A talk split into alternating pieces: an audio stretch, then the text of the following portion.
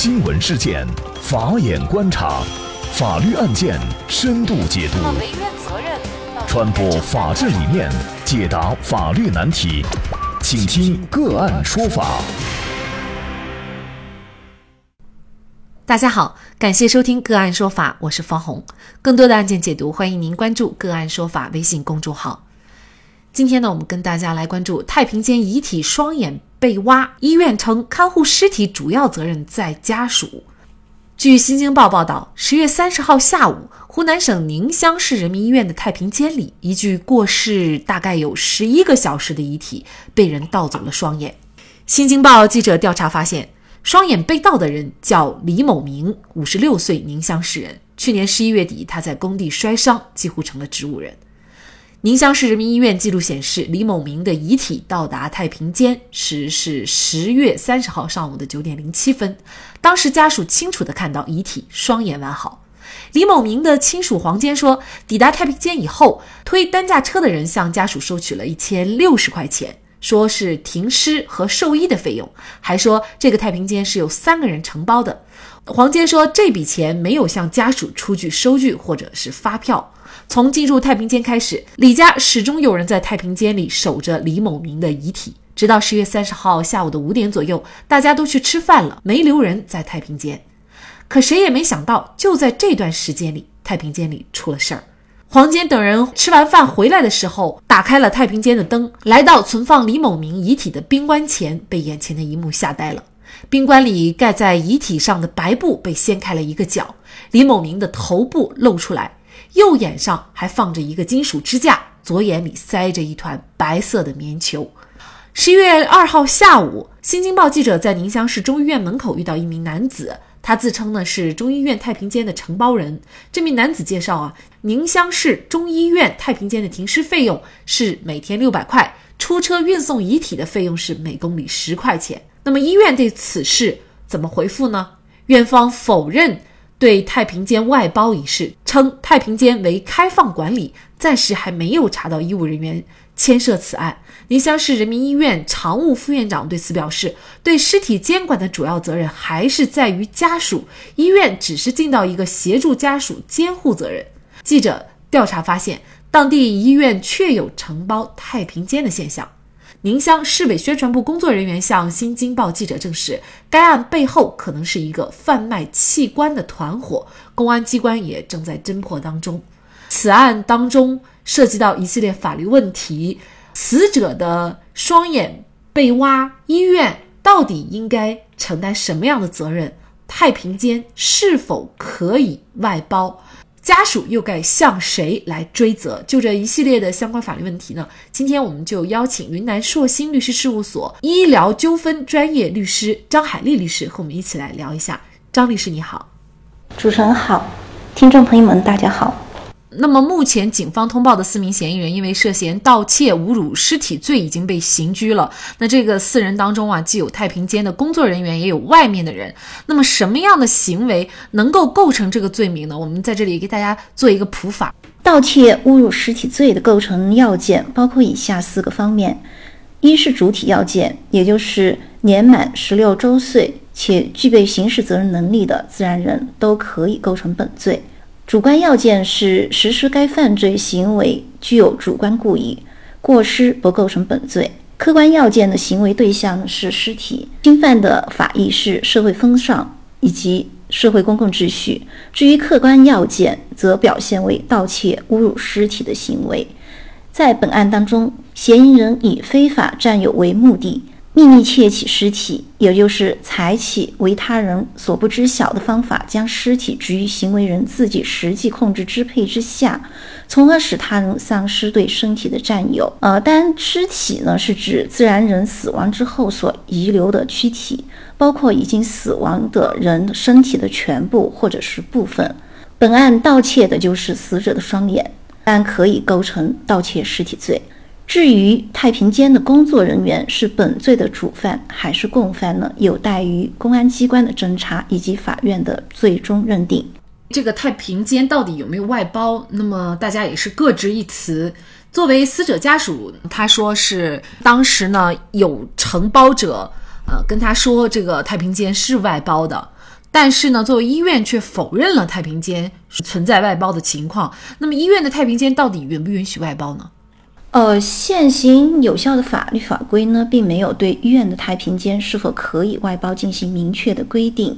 在《医疗机构管理条例》第二十三条第一款中，呃，明确规定，医疗机构执业许可证呢是不得伪造、涂改、出卖、转让或者是出借的。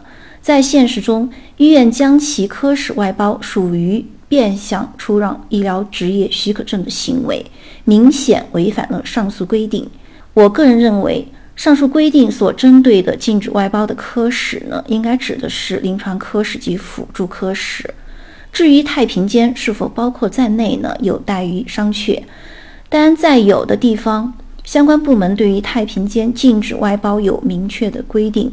例如，济南市物价局、卫计委、民政局就在2015年5月联合发文，要求济南市辖区内各医疗机构太平间严禁对外出租或者是承包。对于已经出租或者是承包的要求呢，在同年的七月一日以前进行处理完毕。这个案件当中哈，大家呢主要对于院方的这个回复啊有些不满啊。比如说，这个宁乡市人民医院的常务副院长他说呢，对尸体监管的主要责任还是家属，医院只是尽到一个协助家属监护的责任。那么您怎么看这个院方的回复？这个院方到底应不应该担责呢？哦，院方肯定是需要担责的。医院的一个回复呢，是推诿责任的回复。死者家属在医院太平间存放尸体时，向太平间工作人员交纳了相关费用。这个时候呢，在医院和死者亲属之间就建立了有偿保管合同关系。合同法第三百六十九条第一款规定，保管人应当妥善保管保管物。第三百七十四条规定。保管期间，因保管人保管不善造成保管物毁损、灭失的，保管人应当承担损害赔偿责任；但保管是无偿的，保管人证明自己重大过失的，不承担损害赔偿责任。在本案当中，由医院未尽妥善保管尸体的义务，导致死者双双眼被盗。根据上述法律规定，医院应当承担保管物毁损的相关法律责任。嗯，那么作为院方来说呀，假设啊，呃，事实上呢，已经把这个太平间外包给了相关的个人或者是公司，那么在这种情况下，他还需不需要承担责任了呢？在这种情形之下呢，作为患方，还是应该向那个医院来进行追偿。至于医院和那个承包人之间的一个关系，那是他们之间的呃建立的一个法律关系，怎么样来承担责任是他们之间内部的事。但是作为患方来说呢，我是要求医院来承担责任的。那么具体他们应该怎么来去追责呢？一个呢是追究医院未履行有偿保管合同义务的民事责任，另外一个呢就是追究罪犯的刑事责任及民事责任。单追究罪犯的刑事责任呢，是由公诉机关向法院提起公诉，法院经审理之后对罪犯进行定罪量刑。至于罪犯需要承担的民事责任，根据现行的一个司法实践是返还财物，具体到本案就是返还死者的双眼。我也查询过那个相关的案例，法院的判决第一项呢就是判决由罪犯呢返还财物，呃，具体到本案呢就是返还这个尸体了。如果说罪犯在这个他的犯罪行为当中获取了一个利益，那就是要对这个他所获取的经济利益进行追偿，上缴国库。宁乡市委宣传部工作人员向记者证实啊，这个案件背后呢，很有可能是一个贩卖器官的团伙，公安机关也正在侦破当中。如果确实是一个贩卖器官的团伙的话，那么类似的受害者就不止李某明一个人了，很有可能之前呢，在这些医院。死亡的病人都可能器官被贩卖，只是说他们的家属没有发现，这就引发了两个问题啊。一个呢，就是死者家属怎么能够防范这类事件的发生？第二个问题呢，就是如果确实有这么样一个团伙存在，有没有可能院方存在包庇，甚至呢是参与到贩卖器官的行为当中？当然了，这个是需要公安机关的进一步深挖。那么，另外就关于作为家属怎么预防的事情，因为每一个家庭都会有家庭成员去世啊，呃，而且呢，也都会有就是死者在太平间需要停留这样的一个过程。那么，该怎么来防范这类事件的发生呢？就目前呢，我觉得防范的方法呢，可能是最笨拙的了，也就是死者亲属呢进行不间断的一个看守。如果你想期待于那个医院太平间的工作人员来尽到妥善保管尸体的义务呢，在现实当中有很大的差距。现在那个医院太平间也有那个相关的规章制度，妥善保管。保管物呢，也是其工作职责的一个应有之义。但是从本案的发生就可以看出，工作人员有可能监守自盗，因此呢，只有死者亲属不间断的看守呢，才能避免此类事件的发生。